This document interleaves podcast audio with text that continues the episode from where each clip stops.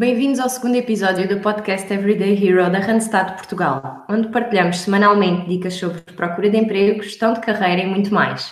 Neste episódio, Procurar Emprego a partir de casa, temos connosco o André Rocha, consultor de Permanent Placement da Randstad. Muito bem-vindo ao nosso podcast, André. Para que os ouvintes te fiquem a conhecer um pouco melhor, fala-nos um pouco sobre ti e estamos a criar uma tradição de querer saber um fun fact sobre o nosso candidato convidado. Por isso, conta-nos tudo. Sim, uma tradição acabadinha de criar. Olá a todos, obrigado pelo convite. O meu nome é André Rocha, mas isso já sabem.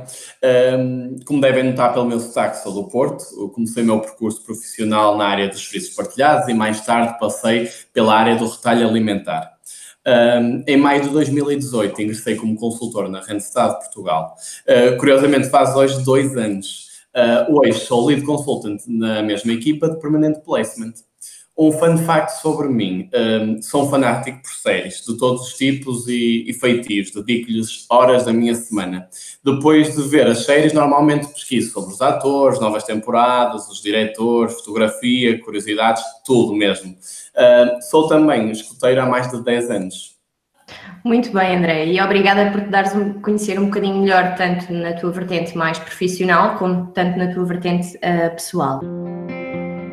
Este tema, o tema do nosso podcast de hoje, procurar emprego a partir de casa, não é propriamente novo, mas acredito que agora, e derivada da situação em que nos encontramos, eh, tenha ganho aqui uma maior relevância, não achas? Sem dúvida, Helena. Eh, em termos, em de confinamento, eh, tornou-se obrigatório fazer quase tudo a partir de casa. Procurar emprego não é exceção. Hoje, quem procura emprego tem de o fazer no digital, desde a procura nas diferentes plataformas até às entrevistas tudo é mais digital do que, do que nunca. Há novas oportunidades criadas, há negócios parados e com dificuldades, mas também há muita economia que se envolveu em torno do Covid-19. A última tendência de emprego, que continuaremos a ver um, por algum tempo, são os empregos online. Por exemplo, professores online ou, ou até personal trainers online, uh, que já são uma, uma rotina nas nossas redes sociais.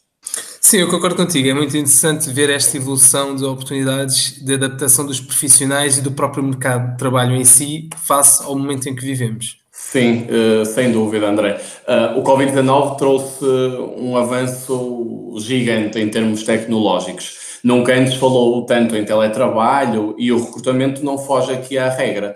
Um, as entrevistas digitais já eram uma constante, mas existia uma ou outra fase do processo que era presencial.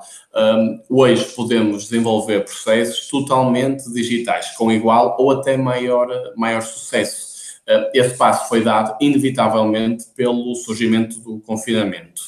Ah, para além desta transição total para o digital e uma dedicação maior em termos qualitativos, ah, não devem ah, disparar, ou diria que não se deve disparar em todas as direções, é necessária aqui alguma estratégia, acrescendo que durante algum tempo os processos de recrutamento e seleção não serão tão ágeis como já os vimos anteriormente.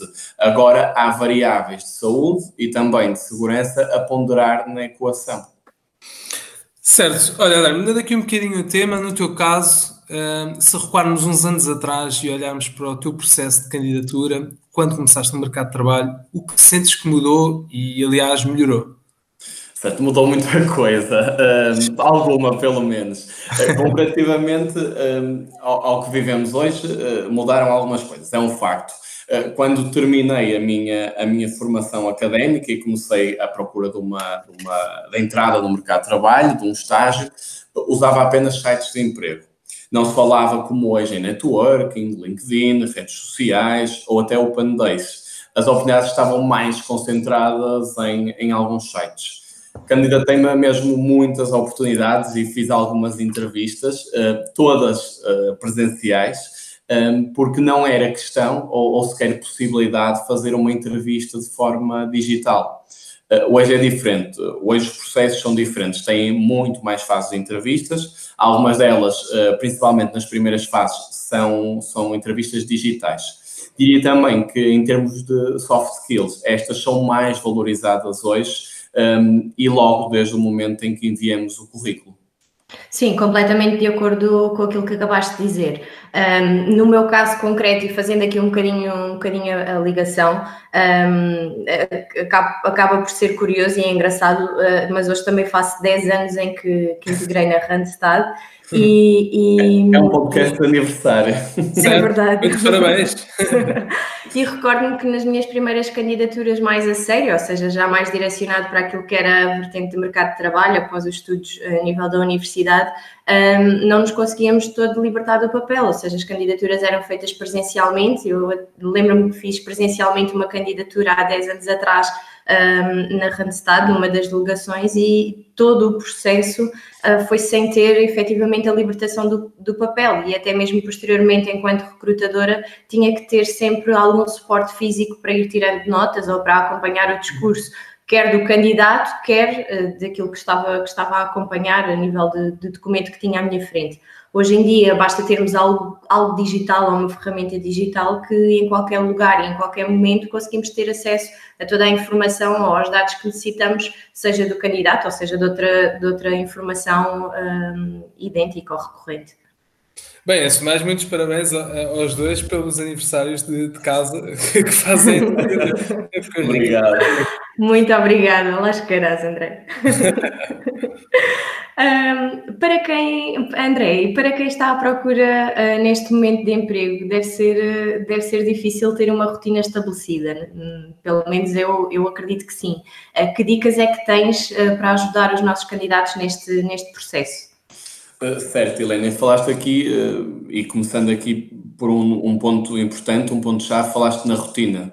Uh, e é uma, uma das maiores dicas que posso dar, é criar uma rotina quando, quando procuramos emprego.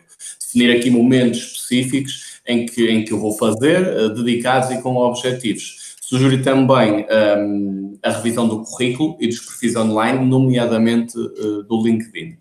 Uh, e claro, alguma paciência. Este é um momento difícil para todos, candidatos, empresas de recrutamento e empregadores. Sim, boas dicas. Parece uma forma interessante de nos mantermos ativos profissionalmente e em casa. E se olharmos para os principais recursos que usamos numa candidatura, o que é que nos podes dizer sobre isso? Podes dar-me um exemplo?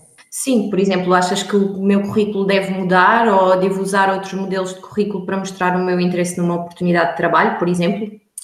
Um, o, currículo, o currículo continua a ser uma das ferramentas mais importantes na apresentação a uma oportunidade de emprego. Um, diria duas páginas no máximo, uma se for um CV de alguém que vai agora integrar o mercado de trabalho. Um, diria também que não deve ser muito extenso, mas ao mesmo tempo conter a informação mais relevante.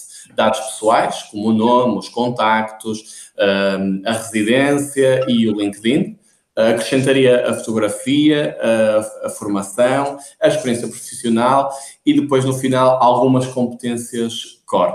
Um, deve ter em atenção alguns aspectos, como a cronologia e a organização da informação, e, claro, essencial, não ter erros, não ter erros ortográficos. No limite, diria, diria que, que me devo colocar uh, no lugar do recrutador e questionar se o CV está a passar a mensagem e a informação pretendida é importante que, que o CV esteja também guardado num formato compatível para um, diferentes sistemas, computador, smartphone, tablet. Claro, claro que sim. E na tua opinião, o, o que é que tu achas eh, sobre a carta de apresentação? Consideras que ainda é uma boa ferramenta? Bem, eh, a carta de apresentação é uma ferramenta que deve ser usada em situações mais específicas. A minha opinião é que apenas se deve enviar a carta de apresentação quando solicitado, ou em alternativa, uh, dedicar o corpo do e-mail à carta de apresentação. Se por alguma razão uh, eu escolher fazer e enviar uma carta de apresentação, o meu conselho é que, que eu use bem a demonstrar uh, que tem os requisitos para, para a função.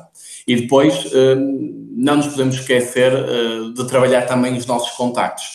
Claro que sim. E imagina se passarmos para uma fase posterior de entrevista, e sei que em parte me estou a adiantar aqui um pouco na, na nossa conversa, mas imagina, oh, se tivermos uma entrevista digital, que dicas é que nos podes dar a quem, a quem, a quem nos ouve? Há dicas ou regras uh, transversais, seja para uma entrevista presencial ou digital, como, por exemplo, uh, pesquisar uh, sobre a empresa, rever o CV, apresentar-me confiante ou até chegar a horas. mas quando falamos aqui de uma entrevista digital, há desafios acrescidos. Um, diria que a preparação começa ainda antes da entrevista. Aconselho a todos a verificação das, das condições essenciais, ou seja, computador, a luminosidade, o som, microfone, bateria e uh, uma boa ligação à internet. Uh, se a entrevista é feita uh, através de um sistema operativo que, que nunca usei, aconselho também um, a fazer um ou, dois, ou dois testes antes da entrevista, porque isto aumenta a confiança e a concentração naquilo que é mais importante, a entrevista um, escolher um bom local para a entrevista que, que reúna aqui algumas das condições que eu já mencionei é essencial. Porquê? Uh, porque vai jogar a favor do, um, do candidato e, um, e a entrevista será feita aqui uh, num lugar de maior, de maior confiança. E, e, tudo é mais digital do que antes, mas também uh, deixo um conselho aqui à moda antiga, isto é, papel e caneta à mão caso seja necessário apontar algum tipo de informação, alguma questão ao recrutador. Muito, muito bom. Obrigada pelas, pelas tuas dicas. Foram, foram mesmo espetaculares e acredito que sejam bastante úteis para os candidatos que nos estão a ouvir através do nosso podcast. Obrigado. Obrigado, André. Sem dúvida que foram umas dicas muito importantes, não só para este momento atual, mas para recordar depois em futuras, em futuras situações. Parece que chegamos ao fim do nosso segundo episódio de podcast. André, muito obrigado mais uma vez por ter estado connosco e pelos conselhos que deixaste a todos nós. Obrigado eu. Esperemos que tenham gostado. Já sabem, subscrevam o nosso canal Spotify e as nossas redes sociais Randstad Portugal no LinkedIn, Facebook e Instagram. Desejamos um excelente fim de semana e até à próxima sexta-feira.